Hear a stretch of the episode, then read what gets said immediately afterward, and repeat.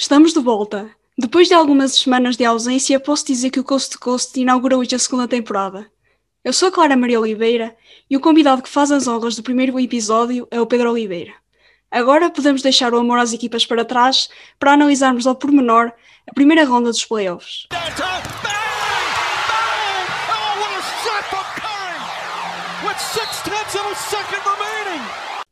Olá Pedro, Antes de mais, apresenta-te um pouco como adepto da NBA, agora que os nossos ouvintes vão ouvir a tua voz mais vezes, porque vais ser quase um comentador de serviço, digamos assim. Eu, do meu lado, confesso-te que já estou um pouco nervosa para este início, acho que já nem sei gravar podcast. é, é perfeitamente normal. Uh, em primeiro lugar, quero, quero agradecer pelo convite, claro. Uh, é uma honra para mim estar, poder estar aqui. Sou um, um grande fã do Coast to Coast e vou tentar ajudar no conseguir. Um, eu, como fã da NBA, eu comecei a, a seguir a NBA em 2010. Lembro-me que foi numa noite em que eu ia ter uma prova da aflição no, no dia a seguir e não consegui dormir. E basicamente, às 5 da manhã, uh, liguei a televisão e estava a dar o jogo 7 um, entre os Lakers e os Celtics. Uh, foi um bocado assim que eu comecei a, a seguir a NBA. E a partir daí foi, foi, foi sempre a abrir. Sempre até agora. Sempre até agora, sempre até agora. E posso dizer que cerca de 3, 4 anos depois desenvolvi o meu amor ao, aos Toronto Raptors. Uh, pronto, é, a minha equipa favorita, por isso posso há dois anos fui, fui muito feliz. Sem dúvida, e eu fui muito triste porque acho que nem podemos falar nisso agora, não é? Porque acho que vamos entrar aqui numa fase decadente do podcast, portanto acho que não é, não é boa ideia entrarmos por aí. sem dúvida, sem dúvida. Agora, passamos para o tema deste episódio, que é a primeira ronda dos playoffs. Vamos desde o jogo entre o segundo e os sétimos classificados até a partida entre o primeiro e o oitavo. Primeiro começamos pela Conferência Este, parece-te bem, Pedro? Sim, sim, força nisso. Então vamos aos Nets contra os Celtics. Começamos por eh, uma série que foi um pouco. Acho que todos já estávamos um pouco à espera o que é que iria acontecer, porque a série terminou 4-1 e os cinco jogos abriram ainda mais as feridas da equipa de Boston, na minha opinião. Brooklyn ganhou os primeiros dois jogos, os Celtics ainda roubaram uma, uma barridela, mas depois os, os Nets acabaram por uh, fechar mesmo em cinco jogos. Kevin Durant foi o melhor marcador dos, dos Nets com 32,6 pontos por jogo, e na equipa de Boston, o Jason Tatum, como sempre, ainda tentou com os seus 36,6 pontos por partida e exibições bem acima da média, para manter os Celtics na corrida, mas não conseguiu, como é óbvio. Também a tomar eh, algumas notas, com o igualar do recorde de mais pontos por um trio no jogo dos playoffs, antes tinham conseguido o John Havlicek, o Jojo White e o Dave Collins, pelos Celtics em 1973, 104 pontos, que todos uh, tiveram 104 pontos, ninguém conseguiu passar esta marca. Também temos o Dominic Wilkins, o Spud Webb e o Randy Whitman pelos Hawks em 1986. E agora foi o Kevin Durant, o James Harden e o Kyrie Irving pelos Nets no jogo 4 da série. Acho que este trio juntou-se aqui a, um, a, uns bons antecessores. Sem, sem, dúvida, sem dúvida. Depois destes dados, eu gostava de saber a tua opinião sobre as cinco partidas e dar alguns destaques e desilusões desta série. Se abrir um pouco o véu da minha opinião, eu esperava um pouco mais, apesar de já esperar um pouco o que é que ia acontecer. É como dizes, um, estamos todos à espera deste resultado. Uh, por muito que os Celtics pudessem fazer, era muito difícil ultrapassarem o, o Harden, o Durant e o, e o Irving. Um, e também não esquecer o, a grande série que o, o Joe Harris também teve. Um, mas era muito difícil os Celtics ultrapassarem isto, principalmente uh, tendo em conta que o Jalen Brown lesionou-se no, no, fim da, época regular. E lá está. O Jason Tatum ainda tentou uh, os, os, seus, os seus 50 pontos, né? uh, tentar dar a volta, mas via-se muitas deficiências na, na, parte defensiva, principalmente nos Celtics. Um, mesmo a parte ofensiva não, não estava a correr muito bem. Uh, esse, esse, mesmo jogo que o, o, Jason Tatum marcou, marcou os 50 pontos, notava-se que as coisas não fluíam ofensivamente. E muito para além disso, uh, a parte dos ressaltos ofensivos, que acho que é uma parte poderia dar alguma, alguma mais-valia aos Celtics, também não foi bem explorada. Um, e, e, pronto, não, não havia muito a fazer, infelizmente. Um, mas o, o, Kevin Durant teve, teve um grande impacto, sim. Uh, também teve o James Harden. esperava um bocado mais do Kyrie Irving, um, mas lá está, durante a época regular os três jogaram muito pouco tempo juntos, mas acho que mesmo assim, nesta, nesta série eles, eles conseguiram juntar-se mesmo muito bem e, e, lá está, esse recorde que mencionaste é, é a imagem disso. Eu acho que é incrível tu pensares que mesmo que uma destas unidades caia, os dois podem fazer jogos que nem precisas de, de, ter os três na sua melhor forma. É, é, estás a ver isso agora na segunda ronda, que nós vamos falar nisso noutro podcast, mas é, é uhum. incrível como é que uma equipa pode ter três armas ofensivas deste calibre. Eu acho que ainda ninguém sabe muito bem o que é que isto pode dar, mas está-nos a dar sinais de que será para manter até às finais. Exatamente, e eu acho que a única forma de tentar conter estes três grandes atletas ofensivos é uma defesa muito concisa, um, com jogadores que sejam capazes de, de correr e de, de, tentar fazer um bloco aos lançamentos deles, mas é muito difícil. Um, isso notou-se nesta série com os Celtics, eles não têm muitas defesas um, capazes de defender no, perímetro, e acho que isso notou nitidamente. E eu acho que, como tu falaste bem, os ressaltos, por exemplo, os Nets não têm um, um defesa como, como muitas das equipas, como por exemplo, talvez uns Bucks, eh, uns Sixers, mas são mas mesmo assim conseguiram ganhar bastante, ou por exemplo ao Tristan Thompson, que esteve bastante abaixo do que todos uhum. queremos que ele esteja, e, e, mesmo, mesmo assim ele parece que está assim, sempre um pouco a passo nos playoffs, desde que saiu de Cleveland, nunca mais uh, vimos aquele Tristan Thompson que achávamos que íamos ver durante muitos anos. Exato, é, mesmo quando ele estava em Cleveland, não, muitas vezes via-se que ele não, não, não estava.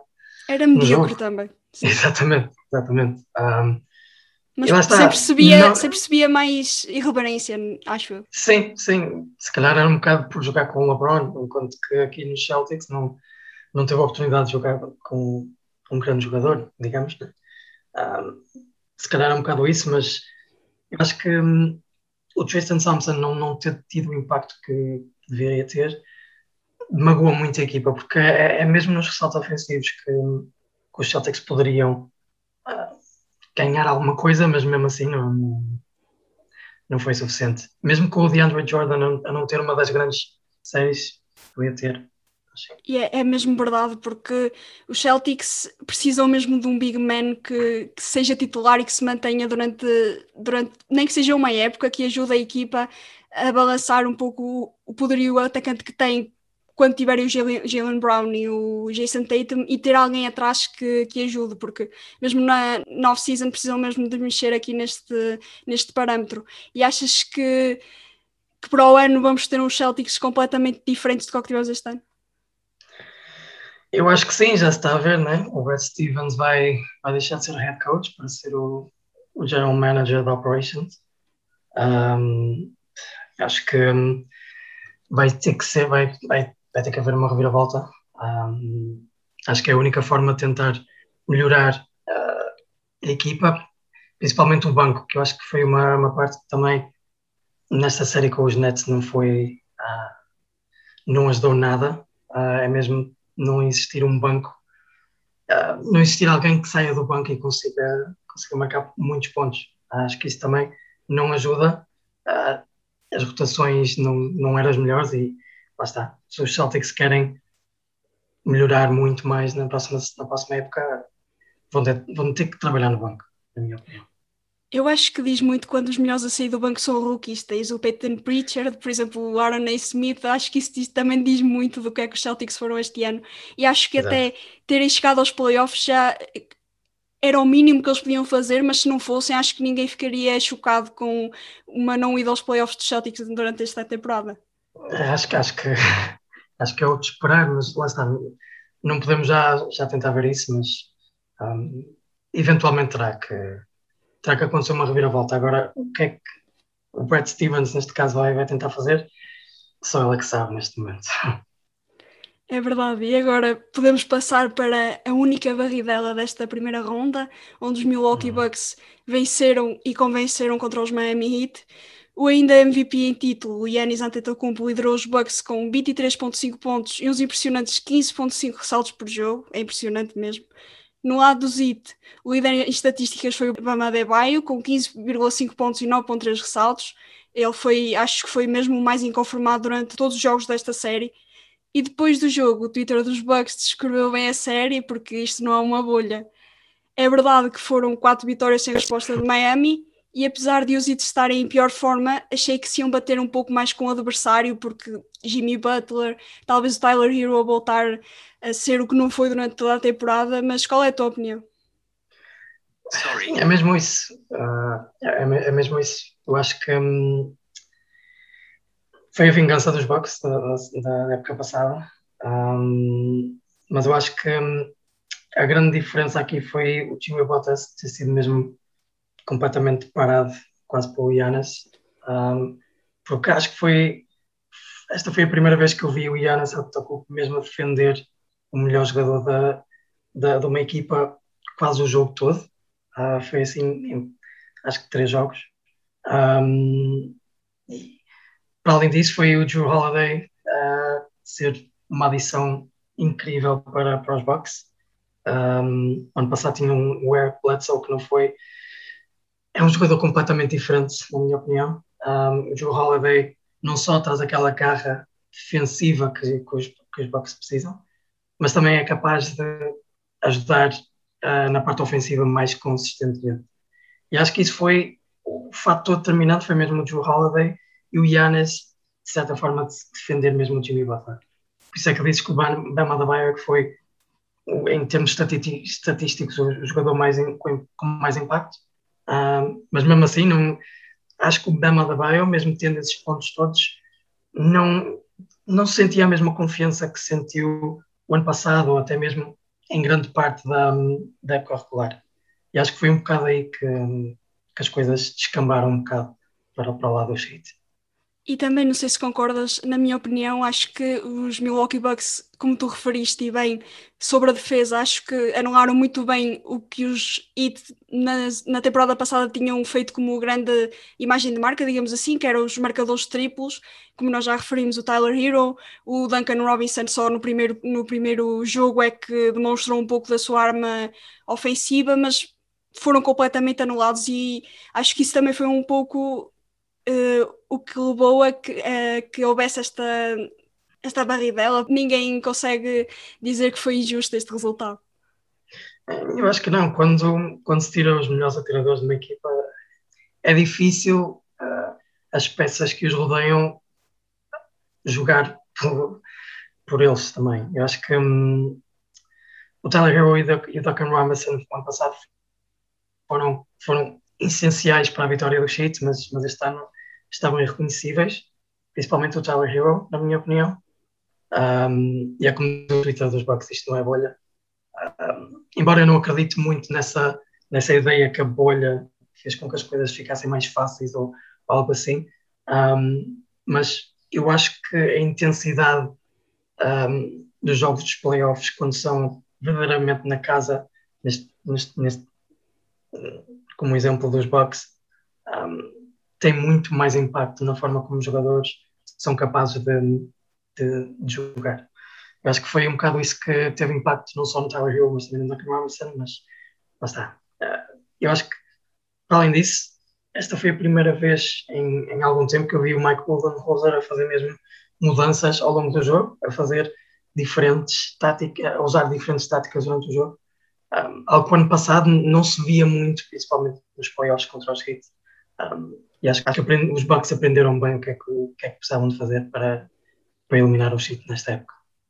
E adicionaram a tal peça, o Drew Holiday, que acho que era o que o Yanis precisava mesmo, além de ter eh, o irmão ao lado dele, acho que também faz a diferença. Apesar de ele não jogar, acho que também ajuda animicamente, por muito que, que ele não seja um grande jogador, acho que balança as contas de, dos Bucks.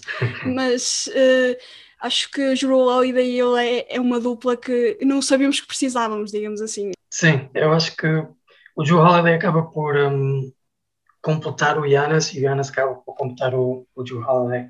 O Drew Holiday é, um, é, um, é uma pessoa muito consistente uh, na, em lançamentos exteriores, seja dois pontos, três pontos, e isso sempre foi uma fraqueza do Giannis. Ao, ao certo ponto que o Joe Holiday consegue defender pessoas no perímetro, sim, mas também o Giannis consegue defender na parte interior, na, na paint. Mas lá está, depende, depende de muita coisa. Vamos ver como é que, como é que eles vão dar com os Nets. Um, mas foi mesmo uma, uma varridela que acho que ninguém pode contestar. E também gostei bastante das segundas unidades dos Bucks, por exemplo, o Bryn Forbes mostrou coisas que nunca tinha mostrado. Acho que se, se mostrou que, que saindo, saindo do banco às vezes pode ser uma boa peça. Por exemplo, o Bobby Portis, que é um jogador que eu admiro bastante, apesar Sim. de às vezes ser um pouco agressivo, mas acho que até, até faz dele um melhor jogador. O, o próprio PJ Tucker, acho que são unidades que fazem dos Bucks uma equipa ainda melhor do que nos anos anteriores. Claramente, claramente. E acho que hum, vai depender muito do, do, do que vai acontecer no, com, com os Nets agora, mas eu acho que hum, o PJ Tucker vai fazer a diferença defensivamente um, e o Bobby Portas também. E acho que, lá está, é uma equipa muito mais consistente e muito mais concisa um, do que no ano passado. Sem dúvida. E agora que falamos desta série, podemos já falar de uma das que eu gostei mais de ver, não pelo que se passou dentro do campo, mas mais pelo que se passou fora. Estamos a falar dos Hawks contra os Knicks. uh, a série parecia que ia ser um pouco mais renhida do que realmente se passou dentro do campo, porque depois do, do, segundo jogo, principalmente quando cada uma das equipas tinha vencido uma partida, achava que ia ser que, que ia durar muito mais a série, mas depois foi quase um passeio dos Atlanta Hawks, porque o, o Trae Young claramente liderou nas estatísticas e calou os adeptos de Madison Square Garden que não se não podiam estar um pouco calados a falar dele, que acho que atiçaram ainda mais a fogueira, porque Sim. fez uns, uns impressionantes 29.2 pontos por jogo. Ele já nos habituou que sabe marcar muitos pontos, mas acho que nesta série tudo tudo que envolveu ainda o melhorou mais, porque eh, ele é desses jogadores que gosta que, que o odeiem, que o ódio espleta algo nele que é, que é diferente e nos Knicks, o Most Improved Player, Julius Randle, esteve irreconhecível. Apesar dos 18 pontos e 11.6 ressaltos por jogo, não foi uma unidade muito ativa na equipa de Nova York. Claro que, sendo ele a pedra basilar, esteve presente em muitos pontos e, e até teve algum impacto, mas não foi nada do que acho que as pessoas estavam à espera que fosse. Os 4-1 começaram a desenhar-se depois do jogo 3 e os Knicks abandonaram os playoffs na primeira ronda. E, apesar de ter acabado cedo, esta foi uma das séries mais animadas da primeira volta, como já referimos. Mas o que é que tu achaste, quer do que se passou uh, nas bancadas, quer o que se passou dentro do, do campo? Eu acho que, vou começar primeiro com, pela parte dentro do campo. Eu acho que, de certa forma, os Hawks encontraram a, a forma necessária para tentar parar o, o Julius Randle, ou pelo menos uh, deixar com que, fazer com que ele tenha menos impacto. Um, eu acho que isso muito se deve através do Clint Capella, que teve um grande impacto nisso. Um, não só o Clint Capella, mas também o DeAndre Hunter. Um, foram dois, dois protagonistas da defesa que acho que tiveram um grande impacto nesta, neste declínio, set declínio do, do Julius Randle. E, além disso, acho que as rotações defensivas dos, dos Hawks também permitiram que jogadores importantes no banco, como o Reggie Bullock, eh, de certa forma até o Derrick Rose, embora o Derrick Rose tenha tido uma boa, uma boa série, não tivessem um impacto necessário para um, ehm, fazer com que os Knicks ganhassem a, a série. Um, agora no que toca a fora da, das quatro linhas, um, uh, eh, o Trae Young é o vilão, uh, tornou-se o vilão nesta, nesta série, a mandar calar os, os adeptos e Infelizmente houve uma, uma situação que acho que não, que não tem defesa possível. Acho que um adepto dos Knicks cuspiu para o Trae Young e acho que isso não, não deve acontecer. Mas eu acho que isso ter acontecido acabou por atiçar ainda mais o fogo que o, que o Young tinha dentro de si mesmo e o resto é história. Exatamente, o resto é história. E como tu referiste e acho que muito bem. O Clint Capella fez uma, uma série incrível e acho que durante esta época ele voltou a, a, trazer os holofotes para si, porque acho que muita gente se tinha esquecido do quão bom ele era, porque às vezes a equipa não, não traz o melhor do, do Capela e ele nestes Ox está mesmo como um peixe na água. E, e, também gostei bastante de. Eu acho que o Bogdanovich tem, não, deu, não fez umas séries incríveis, mas acho que está a começar a crescer, porque durante a temporada acho que esperávamos muito mais do que o que ele nos trouxe durante a temporada regular.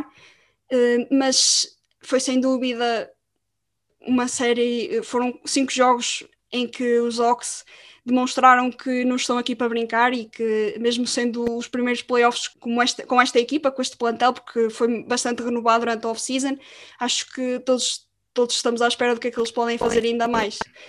E nos Knicks, tu falaste do Derrick Rose, e eu acho que foi sem dúvida uma das coisas que me deu mais gozo, digamos assim, foi vê-lo a, a, brilhar como já nos tinha habituado uhum. há, há vários anos atrás e, e, e eu acho que isto também foi bom para ele, para perceber que, que os playoffs também podem ser um lugar em que ele se sente bem. E, e quem sabe, uh, até para o ano, volte, volte durante a temporada regular àqueles números a que nos habituou. Não acredito que seja tantos, não é? Porque a idade também já Sim. não perdoa, mas acho que, acho que pode voltar a, a lutar por prémios como durante esta temporada. Não sei, vai depender muito da do que os Knicks vão, vão, vão fazer. mas ver o Derrick Rose é mesmo. Derrick Rose a, a, jogar assim é mesmo. É mesmo incrível, tendo em conta toda a história que, que teve evoluções, toda a adversidade que teve. E, de certa forma, essa, os Knicks foram uma surpresa este ano, uh, e por isso acho que no, os fãs dos Knicks não, não, não devem estar cabisbaixo, ao contrário. Ao contrário. Acho que ninguém esperava que os Knicks chegassem aos playoffs sequer no início da temporada. Um, e e viu-se que o impacto que Derrick Rose teve depois de ser trocado dos Pistons para os Knicks notou-se ainda mais na, na, parte final da época. E, e viu-se porque é que os Knicks apostaram nele mais uma vez, depois ele já ter estado lá em 2016, se não, se não estou em erro. Um, porque Derrick Rose vindo do banco, vindo mesmo no, no, no starting five, ele é capaz de ele consegue mesmo fazer traz com que outro, o jogo seja dele. Traz outra Exato. magia. Exato, traz essa magia e continua a ser um jogador rápido, mesmo sem as, com as lesões todas que teve. E acho que hum, é, é verdadeiramente especial e, e, espero mesmo que, que os Knicks, ou onde quer que ele vá, um, apostem nele e acho que o Derrick Rose vai ser muito, muito bom, uh, seja para qualquer equipa for.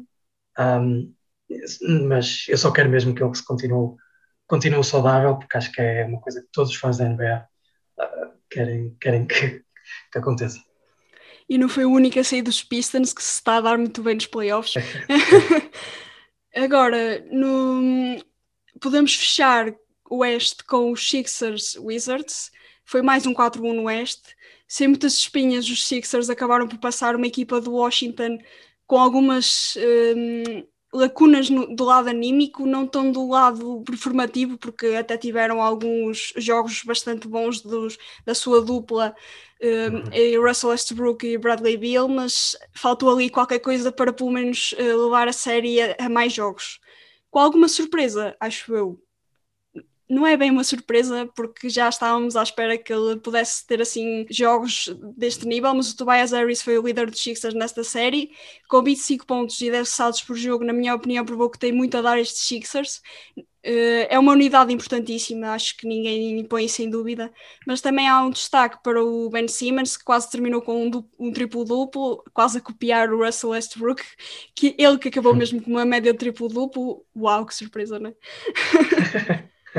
19 pontos, 10.4 eh, ressaltos e 11.9 assistências e claro também o Bradley Bill teve médias de mais 30 pontos por jogo mas as segundas linhas dos Wizards quase não apareceram durante estes 5 jogos e eu agora pergunto-te como é que viste estes 5 jogos entre o primeiro e o oitavo classificado da Conferência Este? Uh, é assim, eu acho que mesmo com, com o Joel a não estar a 100% depois de estar lesionado um, acho que mesmo assim, mesmo se ele não jogasse, eu acho que os Sixers conseguiam, conseguiam travar estes, estes Wizards, muito pela falta de jogadores consistentes do banco dos Wizards. Eu acho que hum, por muito que o Russell Westbrook e o Bradley Bill consigam fazer, um, e esses números provam isso, um, os, os Wizards precisam mesmo de mais pessoas no banco que sejam capazes não só tentar travar jogadores como Joel Embiid um, e Tobias Harris, mas principalmente precisam de jogadores que também consigam marcar pontos. Um, todos eles estiveram muito inconsistentes. Eu acho que a, un, a única peça, para além dos dois, do, do, do Bill e do Westbrook, que, que, acho que esteve mais ou menos bem foi o Daniel Gafford. Uh, mas mesmo Uma assim, grande... nada. Foi muito bem repescado aos Bulls, ele. Exatamente, exatamente. Mas mesmo assim, não foi aquele impacto que, que, que os Wizards precisavam. Um, mas lá está, foi um grande mérito do, dos Sixers, mesmo com o Joel Vida não estar a 100%, ele mesmo assim marcou esses pontos também. Um, mas é como disse, o, o, Tobias Harris foi o fator determinante da, da série e acho que calou um bocado os, os haters da, da, do ano passado, disseram que ele não era muito consistente uh, em termos ofensivos nos playoffs e acho que desta vez uh, mudou um bocado a, essa ideia. E também tenho que falar do, de um jogador que eu admiro bastante, que é o Matisse Taibo, que foi massacrado durante a temporada a dizerem que ele não marca pontos, que não sei quê, que não tem eficiência, mas realmente ele em termos defensivos é, é extraordinário. Acho que talvez, não digo para o ano, mas no futuro, se tudo correr bem sem lesões, ele pode ser um candidato a Defensive Player of the Year, porque ele está em todo lado. Principalmente nos primeiros jogos da série, ele, os steals era quase algo muito fácil para ele e acho que as pessoas têm que começar a dar mais importância a jogadores que não são tão ofensivos, mas que também uh, trazem outras coisas ao nível defensivo, porque acho que a NBA está a mudar para uma forma em que os jogadores tão defensivos parece que, que não fazem falta, mas fazem muita falta. Uhum. E também acho que um jogador que, que também demonstrou hum, algumas coisas foi o, o, Danny Green também, mas acho que esperava um pouco mais dele durante esta série. Não sei se concordas. Ele também teve uma temporada um bocado difícil. Um, Sem dúvida. Por isso, eu não estava muito à espera que o Danny Green fosse fazer mais, mas o impacto defensivo dele uh, continua, continua lá, não ao, ao, nível de há dois anos com os Raptors, por exemplo, ou, ou com os Spurs em 2014 um, mas continua lá alguma coisa, mas em termos ofensivos não continua a ser aquele, aquele atleta consistente que, que as, pessoas, as equipas precisam. Um, não sei, não sei, não sei que te diga, vamos ver o que é que, que, é que vai acontecer na próxima série, mas um, eu acho que um, os Sixers estão bem encaminhados. Eu acho que se o Joel Embiid um, ficar mais perto de 100%, acho que são grandes candidatos a, a sair do Oeste. E o que é que tu achas? Gostava de saber a tua opinião sobre o Rui Hashimura, porque ele, desde que foi draftado, acho que todos queremos que ele seja um bom jogador, porque já demonstrou a espaço a sua qualidade, mas o que é que tu achas que lhe falta para ser aquele fator uh, mais nos Wizards que tanto precisa? Eu acho que o, o Rui Hachimura acaba por ser um um jogador que é capaz de fazer várias coisas, mas não é relativamente bom em nenhuma delas. Ele tem alguma dificuldade a marcar, a marcar os pontos, tem alguma dificuldade também a, a defender, principalmente as rotações. Um, por isso eu acho que ele ainda é um jogador sophomore, ou seja, está, está no seu segundo ano, por isso ainda tem muito que aprender. Um, mas eu acho que estando com o Russell Westbrook, que é um dos melhores playmakers da história da NBA e eu acho que ele vai conseguir levar ainda mais o seu jogo, um, pelo menos espero eu, uh, na, na, parte ofensiva.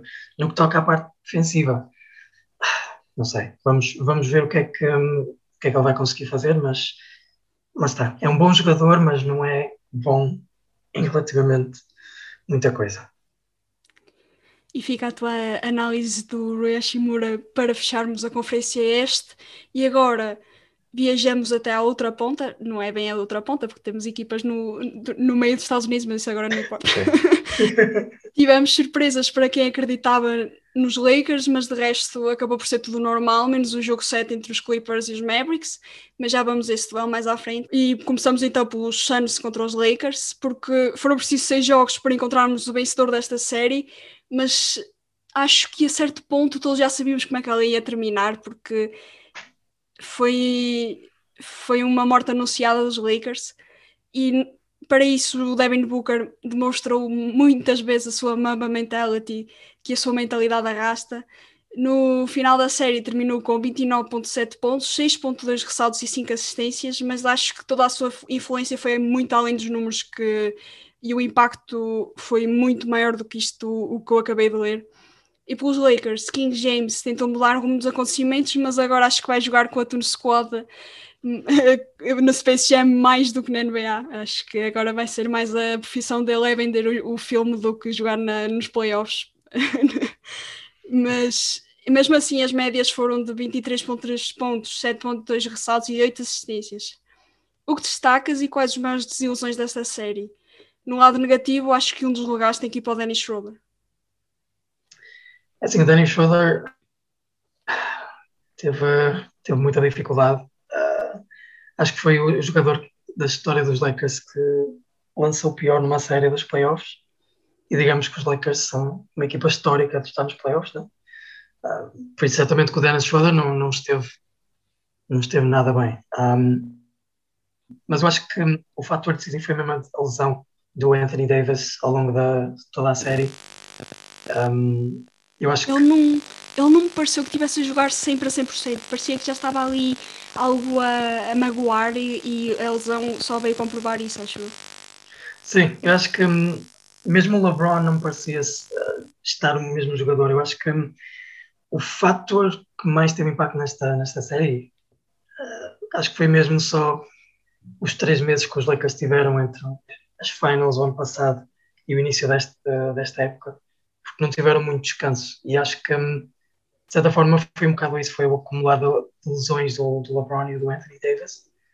Um, e claro, uh, não tendo Anthony Davis na, na, partida, nas partidas e LeBron não está a 100%, um, os Suns um, fizeram pela vida e, e tomaram partido disso, principalmente para além do Devin Booker, como disseste, uh, teve uma grande, uma grande, uma grande série eu também salientava um bocado o, o DeAndre Ayton, porque foi, uh, acho que para mim foi o, fator mais importante para, para a vitória dos Suns, foi eles terem explorado uh, o DeAndre, DeAndre, DeAndre Ayton e uh, por muito bom que o, Andre Drummond seja, não é a pessoa indicada para defender o, o DeAndre Ayton.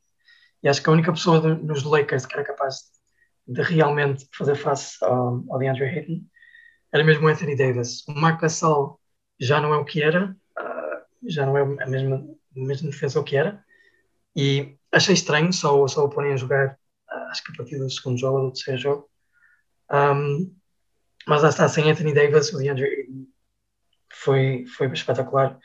E mesmo tendo o Chris Paul uma lesão que era capaz de. que o chateou em, em, em alguns momentos da, da série, um, eu acho que os Suns conseguiram muito bem uh, tomar partido das, das, das, dificuldades dos Lakers. Sem dúvida alguma, o DeAndre Ayton foi uma, uma revelação e confirmação ao mesmo tempo nestes playoffs, porque toda a gente já sabe o talento que ele tem, foi a primeira escolha no draft, apesar de na altura ser muito criticada, porque claro que depois dele foi escolhido um homem que se chama Luka Doncic, não é?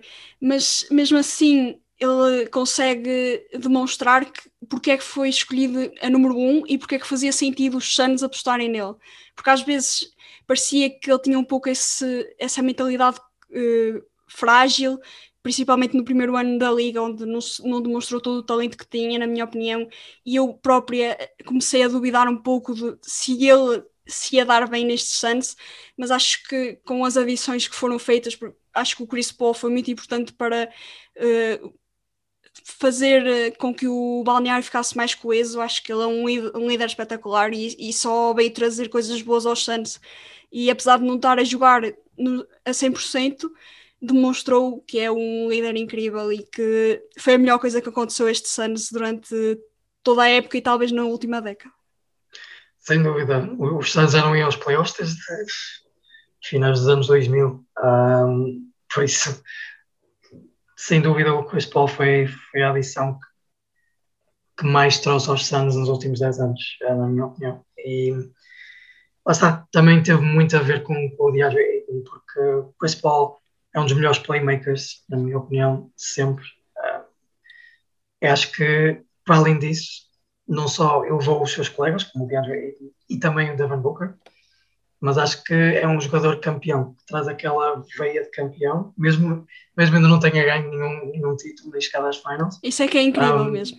Isso é que é incrível, mas onde quer que ele vá, ele faz com que as equipas uh, sejam competitivas. Fez isso o ano passado com o Standard e, e fez isso com os Suns este ano. E acho que, hum, sem dúvida, o Chris Paul também foi, foi muito importante. Um, mas também tem que, tem, tem que dar um bocado de luz ao Michael Bridges, que foi muito bom a defender o LeBron e, e todos os outros jogadores dos Lakers, que acho que um, também foi uma revelação para este ano. Eu acho que um, ao longo de toda a época foi, foi um jogador muito importante em termos defensivos um, e isso só se comprovou nesta, nesta série com os Lakers. Esta série foi tão estranha que até o Cameron Payne teve algum impacto nos Suns e isto eh, dá-me um pouco de vontade a rir porque é um jogador que é um jogador que eu gosto bastante de brincar porque todos sabemos que ele às vezes não tem as melhores decisões e que é um jogador bastante limitado, mas até, até demonstrou que, que pode num momento de magia uh, fazer parte destes anos e ser uma pedra uh, que, que não sai do sítio, não, não faz muito mais do que isto, mas até, até demonstrou que pode ser um nome a ser chamado. Exatamente. Eu acho que a maior diferença desta série foi do lado anímico, os Suns estiveram muito melhor, enquanto que os Lakers, desde que o Anthony Davis ficou lesionado, via-se que o LeBron não, não estava a tentar um, ter aqueles momentos de LeBron que, que, estava à espera. Eu acho que esta foi a primeira vez que eu realmente senti que o LeBron não estava uh, a ser o LeBron que nós conhecíamos. E quando isso acontece, a equipa, claro, vai abaixo. E eu tenho que dizer isto: o Kyle Kuzma não teve um impacto nada, nada bom nesta, nesta série, não foi nada consistente. Um, ele praticamente só marca pontos, não, não marcou pontos quase nenhum esta, nesta série. E acho que, um, além do Dennis Schroeder, eu acho que o Kyle Kuzma também foi da, dos atletas que menos fez nesta, nesta série. E até deve ser o atleta que mais memes tem. Hum, acho que já é um recorde de, de playoffs a seguir ao Pandemic P. Acho que o Carlos Kuzma já, já bateu esse recorde durante esta primeira ronda dos playoffs. E acho que ainda não vão acabar até a off-season, porque há quem acho que o GM LeBron não vai mandar embora. Mas não acredito muito, porque acho que ele ainda acredita muito nele. Vamos ver, vamos ver. E a verdade é que desde 2010 que tínhamos sempre uma final ou com o LeBron James ou com o Stephen Curry e desta vez não vamos ter nenhum deles nas finais. E eu gostava que tu me dissesses se sentes que estás mais, cada vez mais numa nova era, com novos jogadores, principalmente estes nomes, Devin Booker, um, vários jogadores que, que estão a demonstrar que os velhotes já estão a começar a sair de cena. Claramente, claramente. Vê-se que hum, os melhores momentos uh, das playoffs até agora foram mesmo de atletas mais novos, atletas que acho que com menos de 25, 24 anos. Uh, temos o Trey Young a, a fazerem coisas incríveis nos Knicks, temos o Devin Booker a parar, a, a parar completamente os Lakers e, e a destruí-los completamente em termos ofensivos. Um, e para além do DeAndre Ayton também. Um, como também tivemos o, o, Jason Tatum a marcar os 50 pontos numa, numa partida. Um, sem dúvida que, que a, Liga, a, Liga, está em boas mãos um, e, e, vai ser muito interessante ver como é que, quem é que vai chegar às finais e qual é que vai ser o jogador jovem que vai chegar às finais pela primeira vez, porque não só temos Devin Booker e os Suns, como também temos Donovan Mitchell e os, e os Jazz como também temos Nikola, Nikola Jokic e, e os Nuggets, uh, Giannis e os Bucks. Temos muitas, muitas pessoas jovens, muitos atletas jovens que podem fazer pela vida. e podem fazer com que a nova era da NBA comece já, comece já este ano. Eu acho que este é o ano em que ninguém sabe o que é que poderá acontecer nas finais, porque como nós já referimos, tínhamos sempre, nos últimos anos estivemos, estivemos sempre dentro do, das finais entre Cleveland e Golden State, meteram-se os Lakers do LeBron no meio, tivemos uh, os Raptors que não eram nada, nem de perto nem de longe favoritos, por isso acho que não conta como esperado, mas acho que este ano ainda, ainda menos sabemos o que é que poderá acontecer nas finais, mas... Uh, é só esperar e ver, porque ainda temos muitos jogos pela frente. Sim, muitas séries ainda pela frente. E agora ainda nos falta falar de algumas e passamos para os Denver Nuggets contra os Portland Trail Blazers. Os Nuggets, que apesar de não contarem com o Jamal Murray, não andaram a cambalear. Esta série acho que teve nela inserida duas das melhores exibições individuais desta primeira ronda dos playoffs, porque no lado do, dos Nuggets foi sem dúvida o, o Nikola Jokic, o meu MVP da temporada regular, que fez 33 pontos, 10.5 ressaltos e 4.5 assistências. E pelos Blazers, acho que já ninguém tem palavras para o Damian Lillard. A equipa talvez merecesse, mas ele não queria mesmo ir de férias e acho que não devia ter ido.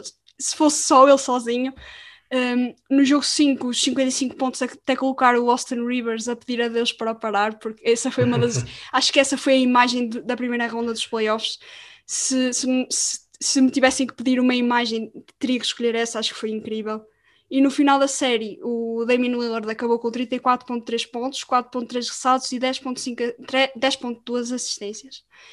Como é que tu viste essa série? Os Nuggets parecem os únicos que andaram muito tempo na bolha do Orlando a ter bons jogos nestes playoffs. Eu acho que não só o Nikola Jokic demonstrou porque é que é o MVP da liga, mas eu acho que hum, mesmo sem o Jamal Murray, eles conseguiram uh, manter-se consistentes, principalmente um, por causa do, do Michael Porter, Porter Jr., na minha opinião, que foi muito importante em termos ofensivos e numa defesa dos Blazers que, que teve muitas dificuldades. Eu acho que o Michael Porter Jr. e o Jokic, essa, essa dupla conseguiu que, que os Blazers consegui, conseguiu ver-se os, os, problemas que os Blazers têm. Um, porque para além do Damian Lillard, um, o CJ McCollum acho que ainda teve uma, uma média de, de, acima dos 20 pontos, mas não, não tinha o impacto que, que se esperava de, de, uma, de uma segunda estrela de uma equipa. E um, o Damian Lillard é, é absolutamente incrível, mas ele é só uma pessoa, não é capaz de infelizmente, uh, o basquetebol é um jogo de equipa, não é um jogo individual. Por isso, por muito que, o Damian Lillard fizesse, podia marcar mais de 100 pontos. Ia ser muito difícil para os, para os Blazers um, uh, não só vencerem esse jogo, que mesmo com esses 55 pontos eles perderam, um, mas seria muito difícil para os Blazers passar esta ronda. Um, o que me deixa um bocado triste porque eu, no início da temporada, depois eles adicionarem o Robert Covington e depois também de, uh, ajudarem ainda mais a equipa, com, o banco da equipa, com, depois com o Norman Powell ao longo da, da, da temporada, estava à espera de mais, mas uh, os Nuggets foram, foram demasiado para, para estes Blazers. E eu acho que também, não sei se é por eu gostar muito dele e estar sempre à espera de o ver a fazer boas exibições, acho que o Carmelo Anthony esteve um pouco abaixo, uns furos abaixo, mesmo não sendo titular e não estando assim muito. Está cada vez mais dentro da rotação da equipa, mas esperava um pouco mais dele. Uh, não foi um jogador que, que tivesse feito o que já nos habituou no passado. Acho que às vezes eu me prendo um pouco ao Carmelo Anthony do passado, confesso isso, porque é um jogador que eu sempre adorei e sempre admirei mas é como tu dizes, uh, os, os Portland Trail Blazers precisavam ali de uma segunda unidade, nem que fosse só mais uma que acompanhasse o Damian Lillard, porque coitado, as costas dele já deviam doer no final da série. E também tenho que referir no lado dos Nuggets, como tu disseste, e muito bem o Michael Porter Jr., porque já toda a gente que me conhece sabe que foi sempre um jogador que eu acompanhei desde o início e mesmo nas lesões eu dizia que ele ia um dia podia demorar o tempo que demorasse, mas ele um dia ia, ia explodir e explodiu felizmente mais cedo do que eu esperava, porque as costas finalmente deixaram de lhe dar problemas e, e acho que o céu é o limite para ele e caiu na equipa certa. Uh, eu acho que o melhor que lhe podia ter acontecido foi baixar tanto no, no draft para a 14 escolha, porque eu na equipa certa para brilhar. Sem dúvida, eh, eu acho que em termos do playmaking do Jokic, isso abriu muitas portas do, do Michael Potter Jr. E acho que hum, se ele continuar assim, esperemos que na próxima série também continue assim consistente, um, ele acaba, pode acabar por ser mesmo o segundo melhor jogador dos Nuggets e ultrapassar o, o Jamal Murray. Um, por isso, está, como diz, é, o céu é limite. Um, mas eu também acho que também devemos dar o valor ao Aaron Gordon, que foi também importante nesta, nesta série, um, tanto em termos ofensivos, mas também muito mais na, em termos defensivos. Um, e acho que teve um grande impacto também na, nesta série. Um, em termos dos Blazers, eu também quero salientar que o Yusuf Nurkic uh, está completamente irreconhecível de há uns anos para atrás. Acho que isso tem muito a ver com as lesões, principalmente a que ele sofreu no ano passado. Um, Sim, mas lá está, o facto logo depois do, deles terem perdido a série eu dizer uh, se isto não muda eu saio daqui, uma coisa qualquer parecida, acho que demonstra bem que ele também não está, uh, em termos psicológicos, não está com a equipa. Um, e isso nota-se, notou-se dentro do campo.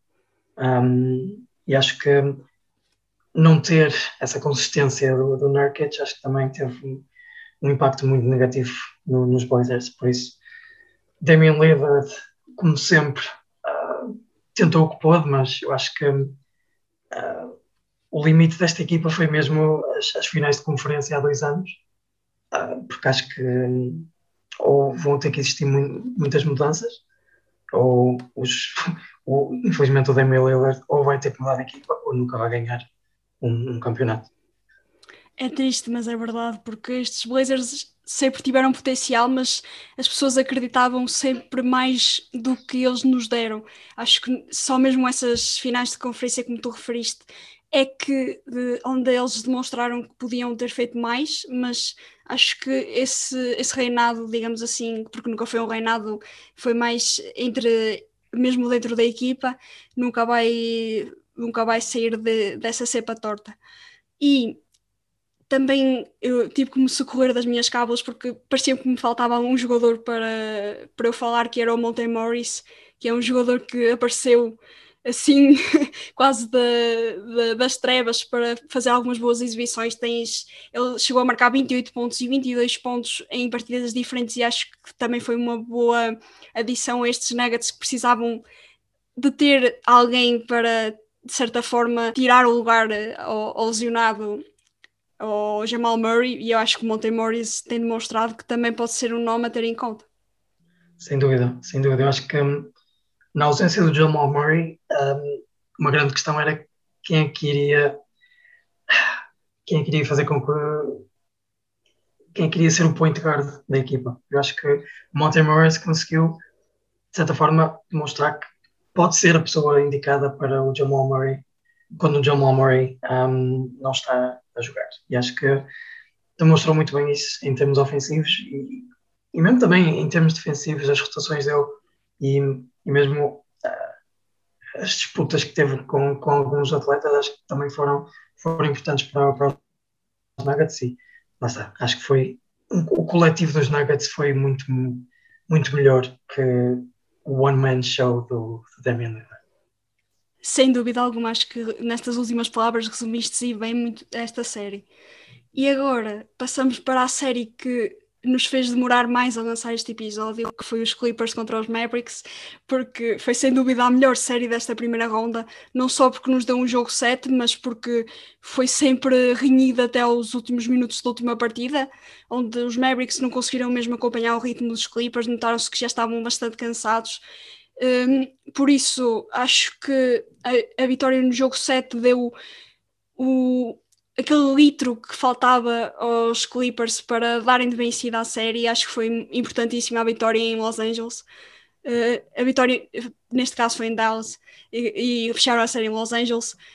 pelos Clippers, Kawhi Leonard foi sem dúvida alguma a figura da série. Foram 32.1 pontos, 7.9 ressaltos e 4.6 assistências para o Decló durante 7 jogos. É um jogador que é especial, acho que é a palavra que o define melhor, é especial e, e promete talvez estragar algumas festas que estão anunciadas. Eu acho que sim, eu acho que hum, eu acho que pela primeira vez vi o Kawhi Leonard um, a dar tudo mesmo né, e, a, e a ser a pessoa indicada para fazer tudo. Eu acho que foi a primeira vez que o vi agressivo a tentar não só trazer a equipa de volta e marcar todos os pontos possíveis, mas para além disso viu a liderar a equipa. Acho que desde que ele saiu dos Raptors, em, em que se via mesmo isso, desde que ele estava nos Clippers, andavam, ele e o Paul George andavam ali na corda bamba a ver, ok, esta é a equipa de quem, afinal? E acho que foi nesta série que o Kawhi Leonard se apercebeu, ok, ou eu faço alguma coisa, ou isto não vai, não vai a bom porto. E sem dúvida foi Kawhi Leonard que foi o fator X desta, desta, desta, desta série, não só em termos ofensivos, mas principalmente em termos defensivos. Eu acho que foi a, a primeira vez que o vi verdadeiramente, a, a, principalmente no, nas últimas partidas, a defender o Luka Doncic, que por muito que seja difícil, um, porque é o Luka Doncic, ele faz os lançamentos mais estranhos que já vi na minha vida, um, mas acho que ter essa, essa liderança de, ok, eu vou defender a pessoa que, que nos está a afetar mais, um, acho que foi, foi, foi a diferença desta, desta, desta série. E como já tiraste um pouco o véu. O Luka Doncic foi o homem que manteve a chama acesa dos Mavericks, acabou como o melhor marcador da primeira ronda dos playoffs, apesar de depois ter quebrado um pouco, principalmente nas fases finais dos jogos, notava-se que ele não, não tinha o discernimento, o melhor discernimento para fechar as partidas, porque víamos talvez ele nos primeiros minutos até ao terceiro quarto, eh, talvez meio do quarto período, a, a liderar e a marcar muitos pontos, mas parecia que nos finais dos jogos faltava ali qualquer coisa. Ele próprio até assumiu que, que tinha jogado uma bela porcaria em alguns minutos. E acho que isso também demonstra muito do que, do que ele é. Uh, e apesar de estarmos, uh, apesar de, de o Luca ter feito tanto, acho que esperávamos que o Kristaps Porzingis fosse um pouco a segunda unidade, mas não demonstrou quase nada durante esta série. Acho que foi um, uh, uma desilusão enorme. E pelo contrário, outros jogadores vieram à tona, como o Boban Marjanovic. Acho que estou a dizer bem, Boban Marjanovic, não sei. Já, já é um pouco difícil. E fez ver, fez ver muita gente e ainda custa a acreditar que esteve perdido tanto tempo no banco durante a temporada. É, é que me refere, o, o Kristaps Porzingis, o problema dele um, é que eu acho, já, já, li, já vi isto em algum lado, mas ele é um, um base no corpo de um poste. Um, porque um, se vimos bem, ele nunca ataca a paint, raramente ataca a paint quando tem um, defensor uh, mais pequeno a defendê-lo. Um, e se vimos, se vimos bem ao longo do jogo, ele está praticamente o jogo todo ah, no perímetro, não está na, no interior da, do campo. E acho que isso acaba por ser um bocado difícil uh, e dificultar ainda mais na, nas, nas, alturas em que, em que, em que vale mais uh, as jogadas do, do Luca, porque o Luca Doncic sabemos que é muito um jogador de one-on-one, -on -one, de, de, de de isolamentos, um, mas eu acho que o Chris Tapps não lhe dá aquela uh, segurança de se o Luca não conseguir uh, dar a volta ao, ao adversário, o Chris Tapps Porzingis não faz grande coisa e isso faz com que o Luca não tenha muita confiança, não só nele, mas também na, no, nos restantes companheiros de equipa. Por muito bons que o Dorian Finney-Smith, uh, o Tim Hardaway Jr. sejam, não, não são bons suficientes para, para, para ajudar verdadeiramente o Luka Doncic. Um, quanto ao Boban Marjanovic, eu acho que diz bem, eu acho que é estranho ele só, só ter aparecido praticamente agora nos playoffs, uh, vindo do banco. Um, eu acho que o impacto dele notou-se porque se vimos bem os Clippers jogaram muito small ball. Eles jogaram várias vezes com o, Nicholas Batum uh, a center e acho que, tendo no Nicholas Batum Center, claro que, eles, claro que os Mavericks iam pôr Porzingis e Marjanovic, uh, que são dois gigantes, uh, a tentar contrariar isso, mas um, é estranho ele só ter, só ter aparecido agora, sem dúvida. E tu achas que os Clippers aprenderam com os erros do passado, principalmente na temporada passada, onde se deixaram perder? Temos aquela série contra os Denver Nuggets, que foi claramente um falhanço da temporada, porque teriam chegado às finais, como toda a gente esperaria, pelo menos às finais da conferência.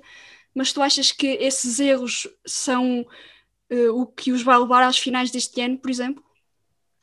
Eu acho que eles aprenderam com esses erros e acho que um, acho que é a primeira vez que vi o Kawhi Leonard uh, é como já disse, uh, verdadeiramente a querer dominar e a querer ser a primeira opção e, e, tentar dar tudo. Mas eu acho que para além disso, eles acham, é como diz, eles aprenderam com os erros e acho que um, viu-se viu bem isso na, nos, nos, dois últimos jogos, principalmente, um, porque via-se que existia um fogo dentro dos Clippers a tentar dar a volta. Um, lá está, vamos, vamos ver, tudo, tudo, tudo depende do que vai acontecer na próxima ronda, mas eu acho que os Clippers terem ultrapassado esta, esta adversidade toda um, frente aos Mavericks, acho que vai ajudá-los também animicamente e um, estou, estou, estou ansioso para ver o que é que, o que, é que vai ser daqui. E vamos estar aqui para analisar com toda a certeza o que se vai passar, principalmente agora na segunda ronda. Mas agora, para terminar, temos um duelo entre miúdos, entre aspas, da próxima geração que se demonstraram dois graúdos completamente. Provavelmente esta não vai ser a última série jogada entre estes dois, entre o Jamorant e o Donovan Mitchell, porque são dois jogadores que cada vez que entram em campo demonstram que querem mais e que estes playoffs não vão ser os últimos nem para um nem para o outro. Mas o Jazz terminaram em primeiro lugar da Conferência Oeste e eliminaram os Memphis Grizzlies, que são sempre perigosos. Vimos bem, eu senti isso bem na pele com, com eles frente aos Golden State Warriors naquele jogo do play-in e acho que toda a gente sabe que são sempre uma equipa que pode sacar um jogo e, e boas exibições uh, com aquela, aquela mentalidade do grit and grind que é incrível. Acho que, que é uma equipa que temos sempre que ter uh, debaixo do olho. Mas uh, do lado, indo aos números, uh, o Donovan Mitchell liderou os, a equipa de Salt Lake, Salt Lake City com 28,5 pontos, 3 ressaltos e 5,8 assistências. Uh, e além dele, o Rudy Gobert também foi fundamental para ajudar a travar o Jonas Valenciunas, que vinha lançado de, um, de, de, uma boa sequência de jogos a jogar bem, e acho que foi importante ter alguém que o pudesse travar. E por Memphis, já Morante teve uma boa estreia nas leitos playoffs, acho eu. Acho que aprendeu muito nesta, nestes playoffs. E apesar de abandonar cedo este comboio, de certeza que nos vai presentear com mais exibições no futuro, porque no final dos 5 jogos teve médias de 30,2 pontos, 4,8 ressaltos e 8,2 assistências. No entanto, também não podemos deixar de falar do Dylan Brooks, porque foi, para mim foi uma peça muito fundamental na manobra ofensiva, mas também sempre uh, dentro da manobra defensiva da equipa. E depois de analisarmos tantos jogos, uh, terminamos numa série que não teve assim tantos jogos para, para vermos uh, como é que seria com, com mais competitividade, mas o que é que achaste? Como disse, eu acho que hum, o Donovan Mitchell e o, e o Rudy Gobert estiveram muito bem. Um, é, é, só ver que, embora o Jonas Valanciunas ainda tivesse tentado contrariar o Rudy Gobert e mesmo tenta atacar da paint muitas vezes, um, o Rudy Gobert não, não se deixou parar e acho que isso também teve um bocado do impacto que, que os Jazz precisavam, era mesmo travar o Jonas Valanciunas e, é claro, o, o John Morant, porque um, eu acho que o Rudy Gobert é muito importante defensivamente, uh, por isso é que foi já é várias, várias vezes o melhor, melhor jogador defensivo da, da liga. Um, e acho que isso notou ainda mais nesta, nesta, nesta série, como referiste. Um, mas para além disso, embora o Jamorant tenha tido uma, uma grande série, eu acho que, como referiste, o Dylan, Bro Dylan Brooks esteve muito, muito bem também. Eu acho que um, para muitos adeptos é a primeira vez que estão verdadeiramente a ver o, o Dylan Brooks. mas eu sempre vi que, é, que era um, um jogador que, realmente é daqueles jogadores muito agressivos, não só na forma como defende, como ataca, mas também na forma mas como. Mas é um, é, um, é um jogador que é agressivo, mas fofinho ao mesmo tempo. Não sei se. se digamos que não é daqueles jogadores que é à antiga, mas que sabe, sabe ser agressivo quando lhe pedem. Exatamente, exatamente. Acho que é, e acho que é isso mesmo que o, quando falas do grit and grind, acho que o Dylan Brooks é mesmo a personificação disso. Eu acho que um, daí ele ter tido o impacto que teve, principalmente no, no lado defensivo. Um, mas eu acho que o que faltou aos, aos Memphis Grizzlies foi mesmo um Jaron Jackson Jr. saudável, uh, porque claramente não, não, não esteve no seu melhor. Um, mas pronto, acho que mais do que merecida esta vitória dos, dos Jazz e o que dizer de Donovan Mitchell, eu acho que cada, cada ano que passa ouvimos a crescer mais e hum, estou mesmo uh, ansioso para ver o que, é que, o que é que ele vai conseguir fazer na, na segunda ronda contra, contra os Clippers. E não há melhor forma de acabarmos esta análise a falar mesmo do Donovan Mitchell, porque acho que neste ano muita gente o desrespeitou, principalmente no início da época, acho que muita gente achava que, ele, que, era, que ia ser um flop, o que foi, eh, foi muito mal para ele, mas acho que tal como falámos do Triangle, ele também é daqueles jogadores que gosta daquele combustível para a fogueira, para ele voltar a, a voltar a, a, ter aquelas exibições que nos habituou e, e realmente teve durante estes playoffs e, e no final da temporada. Acho que toda a temporada foi boa, mas houve algumas pessoas que acho que foi o Cheque também. Agora não me estou a recordar mesmo de quem foi o jogador que falou mal dele, mas foi o Cheque, uh, foi o Cheque, sim. Exato. E eu acho que isso foi tudo muito, muito mal para ele.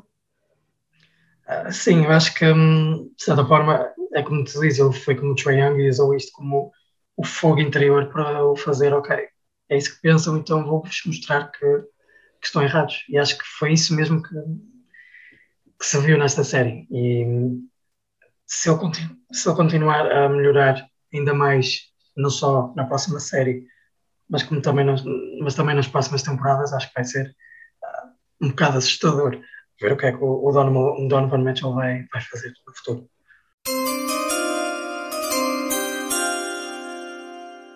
E depois de terminarmos esta análise, eh, eu gostava de testar os teus conhecimentos sobre uma determinada época da NBA, porque esta vai ser a nova rubrica deste podcast e eu gostava que quem ouvisse desse uma ideia para o nome, porque eu ainda não tive, foi um pouco. Vai ser, para já vai ser a rubrica sem nome. E eu vou, vou-te dar, como eu já disse, cinco acontecimentos e tu vais tentar adivinhar qual é a época a que eles se referem. Portanto, eu okay. vou começar, estás pronto? Força nisso, força nisso.